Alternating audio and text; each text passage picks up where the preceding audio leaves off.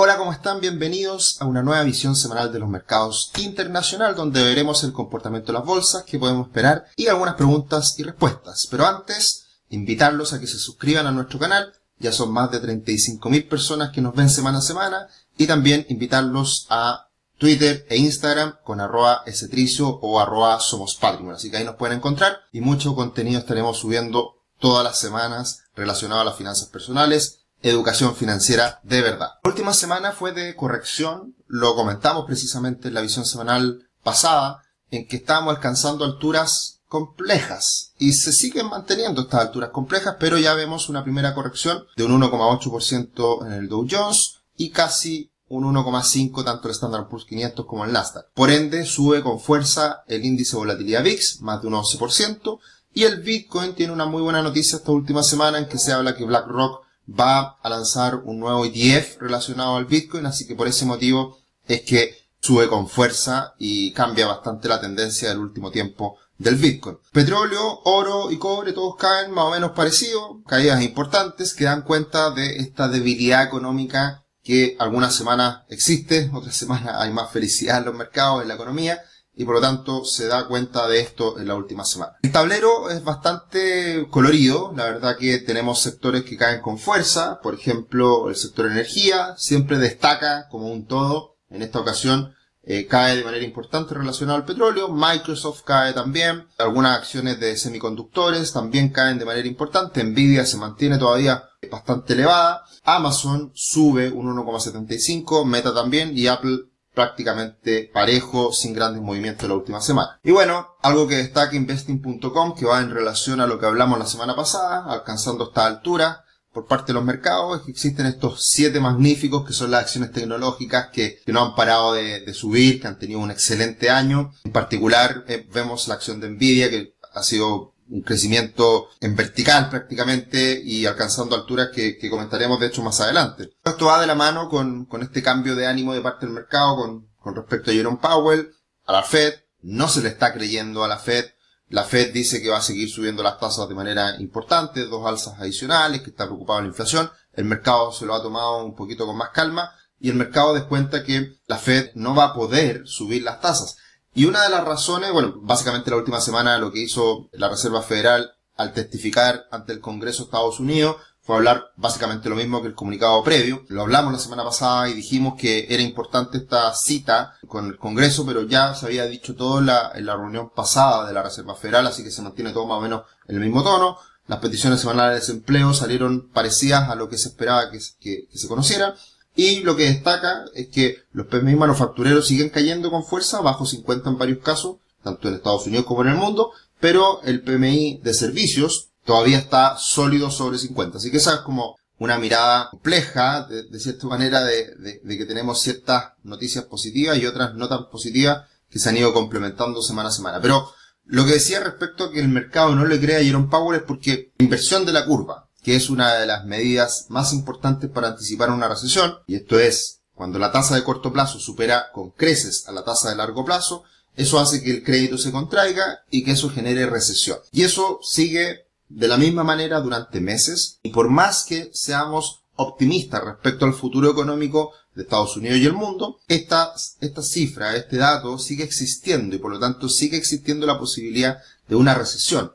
Una recesión más moderada, más dura, no lo sabemos. Yo creo que el mercado ya tiene bastante contemplado una recesión moderada. Pero esa recesión puede llegar en el futuro. Eh, eso es lo que eh, anticipan estos datos. Y por lo tanto, ante esa desaceleración económica más significativa, la Reserva Federal no va a poder seguir subiendo las tasas, porque naturalmente se va a hacer el ajuste. Es un poco lo que estamos viviendo en Chile y en la visión semanal de Chile, lo, comentaremos con el IPOM recientemente conocido. Así que malas noticias desde el punto de vista de que esto sigue estando ahí, sigue esta expectativa de recesión, pero probablemente va a ser una recesión moderada y eso es lo que también han celebrado los mercados. Los mercados han celebrado que la recesión va a ser moderada y que también la Reserva Federal no puede seguir subiendo tanto más las tasas. Por lo tanto, había muchos gráficos hace seis meses atrás mostrando que el desplome venía, que las catástrofes del mundo iban a ocurrir eh, sin lugar a dudas, y eso mirando algunos gráficos pasados como por ejemplo lo que ocurrió con la línea gris para la crisis del 2008-2009, o también para el estallido la burbuja.com en los años 2000-2002. en ambos casos y comparándolo con lo que pasó en la bolsa en la actualidad, venían mostrando situaciones parecidas en los primeros 200 días de esas crisis. Pero, como vemos ahora, la línea azul del mercado actual se ha disparado hacia arriba, mientras los mercados bajistas de esas épocas ya sabemos lo que ocurrió con desplomes importantes, significativos. Entonces, evidentemente, con este gráfico, con este cambio de ánimo del mercado, ya se anula bastante la posibilidad de un desplome significativo. Pueden venir crisis posteriores, pueden pasar muchas cosas en el futuro, todo es móvil y, uno no puede asegurar nada. Pero en esta situación en particular del mercado, y lo hemos venido comentando, que lo peor ya pasó, y eh, hay varias estadísticas que avalan precisamente esa mejoría para los mercados, lo vamos a comentar hacia el final. Eh, también tener en cuenta que el indicador de Buffett, que es básicamente comparar el PIB del mundo con el, con el market cap, con el conjunto del mercado de acciones, vuelve a subir. Habíamos visto un ajuste muy importante, lo cual era coincidente con la corrección necesaria de las bolsas, pero ahora ha venido repuntando, así que también ojo con estas valorizaciones tanto más elevadas que hacen pensar de que, de que estamos nuevamente en una situación de, de que hasta aquí llegamos, de que podría venir alguna corrección, porque evidentemente el comportamiento de los mercados va de la mano con el comportamiento económico y la utilidad de la empresa. Así que eso está por verse este optimismo reciente que tan sólido es. Y por otro lado, una solicitud que me han hecho semana a semana eh, respecto a China. Traigo un gráfico para no dejarlos votados con, con esta solicitud y es el gráfico de las perspectivas de crecimiento para China el 2023. Evidentemente en el último tiempo hemos visto una desaceleración en este crecimiento, una corrección si se quiere, y evidentemente con las cifras que hemos conocido en el último tiempo en China hay una debilidad evidente, pero de todas formas que China crezca al 5,5% este año no es para nada malo. El tema es qué va a pasar a futuro y, si es sostenible mantener esta tasa de crecimiento también en los próximos años. Un gráfico que traigo esta semana y que probablemente lo estaré repitiendo eh, es un gráfico que saqué también de Finbis que muestra el comportamiento de todos los grandes ETF a nivel global, separados por ciertos sectores. Así que está bien interesante porque acá podemos ver a Estados Unidos que este año sube un 13% el Standard Poor's 500. También vemos al QQQ que es el Nasdaq. Vemos también, por ejemplo, al, medio abajo, en la parte internacional, pero, pero en la parte inferior, está Brasil. Este año sube un 16% en, en el ETF eh, medido en dólares. Tenemos ahí a Europa, como conjunto y varios ETF que son interesantes tenerlo en cuenta. Está el sector tecnología y hay también, por ejemplo, ETF inversos que hacen lo contrario a lo que hace un, el comportamiento de un mercado. Por ejemplo, eh, está el SQQQ, que básicamente es el inverso al Nasdaq y ha perdido este año un 63. Esas son apuestas más arriesgadas que existen, existen esos ETF y en algunas ocasiones pueden servir para obtener buenos retornos, pero este año evidentemente con el salto que ha tenido al alza el mercado accionario norteamericano, todo lo que ha sido inverso le ha ido muy mal. Pero está interesante para hacerle seguimiento a estos ETF y saber cuáles son los, comportamientos, los rendimientos hasta ahora de varios de ellos y compararlos a nivel global. Y por último, eh, importante mirar este gráfico que es el ratio precio ventas de las mega cap funks más que están ahí Nvidia, los, siete magníficos que vimos al, al, inicio. Ahí podemos ver cómo se escapa este ratio de ventas comparado con el precio de Nvidia.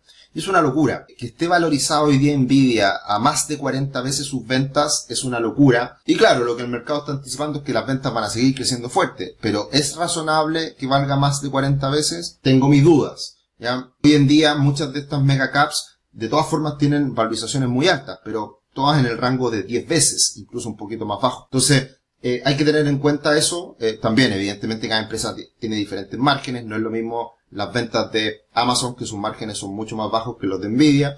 Pero de todas formas, es algo bastante alocado lo que ha ocurrido en el último tiempo con esta empresa. Tu futuro comienza hoy. Conoce la primera plataforma de planificación financiera de Chile. Crea tu cuenta gratis en www.patrimor.com. Y también obtén una gift card para comprar cursos de 25 mil pesos. Sigue aprovechando esta promoción, ingresa a nuestra plataforma para vivir este mundo de las finanzas personales con más orden y más planificación a futuro. ¿Qué podemos esperar la próxima semana? Lo más importante, peticiones semanales de desempleo que hay que estarlas mirando porque en el último tiempo han tenido algún impacto, es, probablemente el indicador anticipado de cómo pueden ir cambiando el mercado laboral en Estados Unidos y también tendremos el PCE Price, que es el indicador de inflación que mira la Fed, y, que también, eh, a pesar de que la inflación se va conociendo todos los meses y ha salido relativamente buena, este indicador de todas formas puede entregar algunas variaciones y mueve el mercado también. Una estadística maravillosa que ya estamos viendo previo al cierre del primer semestre es que cuando el semestre parte fuerte, termina el año fuerte también. De hecho, acá tenemos una serie de años con rentabilidades superiores al 10%, en algunos casos 38%, 25%, 17%. Y en todos esos casos, acá está lo que ha pasado al mes, a los tres meses, a los seis meses, a los 12 meses. Y lo que llama la atención es que en el segundo semestre, seis meses más, en el 81% de las veces el mercado sube con una media, el, una mediana del 10%, lo cual es muy bueno. Pero si hacemos doble clic y nos quedamos solamente con las alzas entre el 10 y el 15%, ahora el Standard Poor's 500 sube un 13%, en el 100% de las veces el segundo semestre ha sido positivo, con una media de retorno de el 10,9%. De hecho, de todas las diferentes eh, estadísticas que uno puede sacar de lo que ha pasado en el primer, la primera mitad del año, es la más positiva, cuando renta entre un 10 y un 15%. Así que esto es bastante auspicioso para lo que venga, independiente de la situación económica, hay un trasfondo, hay una situación bien favorable desde el punto de vista estadístico que se ha mantenido todo este año. Así que veremos lo que pasa en el segundo semestre. Estamos en una situación hoy día un poquito eufórica, están todos muy optimistas, hemos visto las primeras correcciones en el mercado, pero más allá de ciertas correcciones, el, ánimo es bueno y es sostenible, entendiendo de que la recesión que tanto se ha anticipado podría ser algo leve y desde esa perspectiva los mercados pueden seguir evolucionando de buena forma.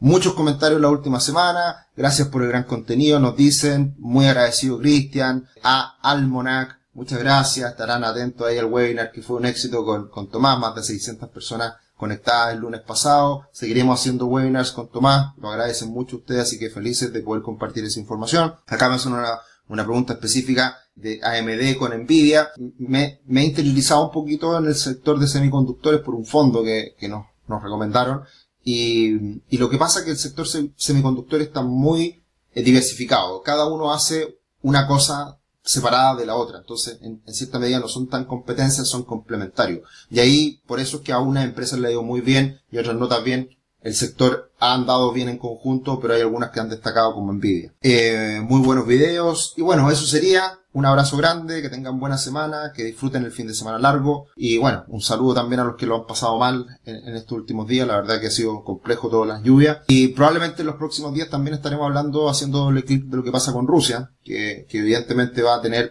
alguna consecuencia en los mercados, pero está todavía la noticia en desarrollo y todavía eh, estamos ahí analizando, mirando qué es lo que va a ocurrir. Así que podremos hacer también un videito corto relacionado a la situación en, en Rusia ya, ni siquiera Rusia-Ucrania, sino que al interior de Rusia. Un abrazo, que estén muy bien, nos vemos.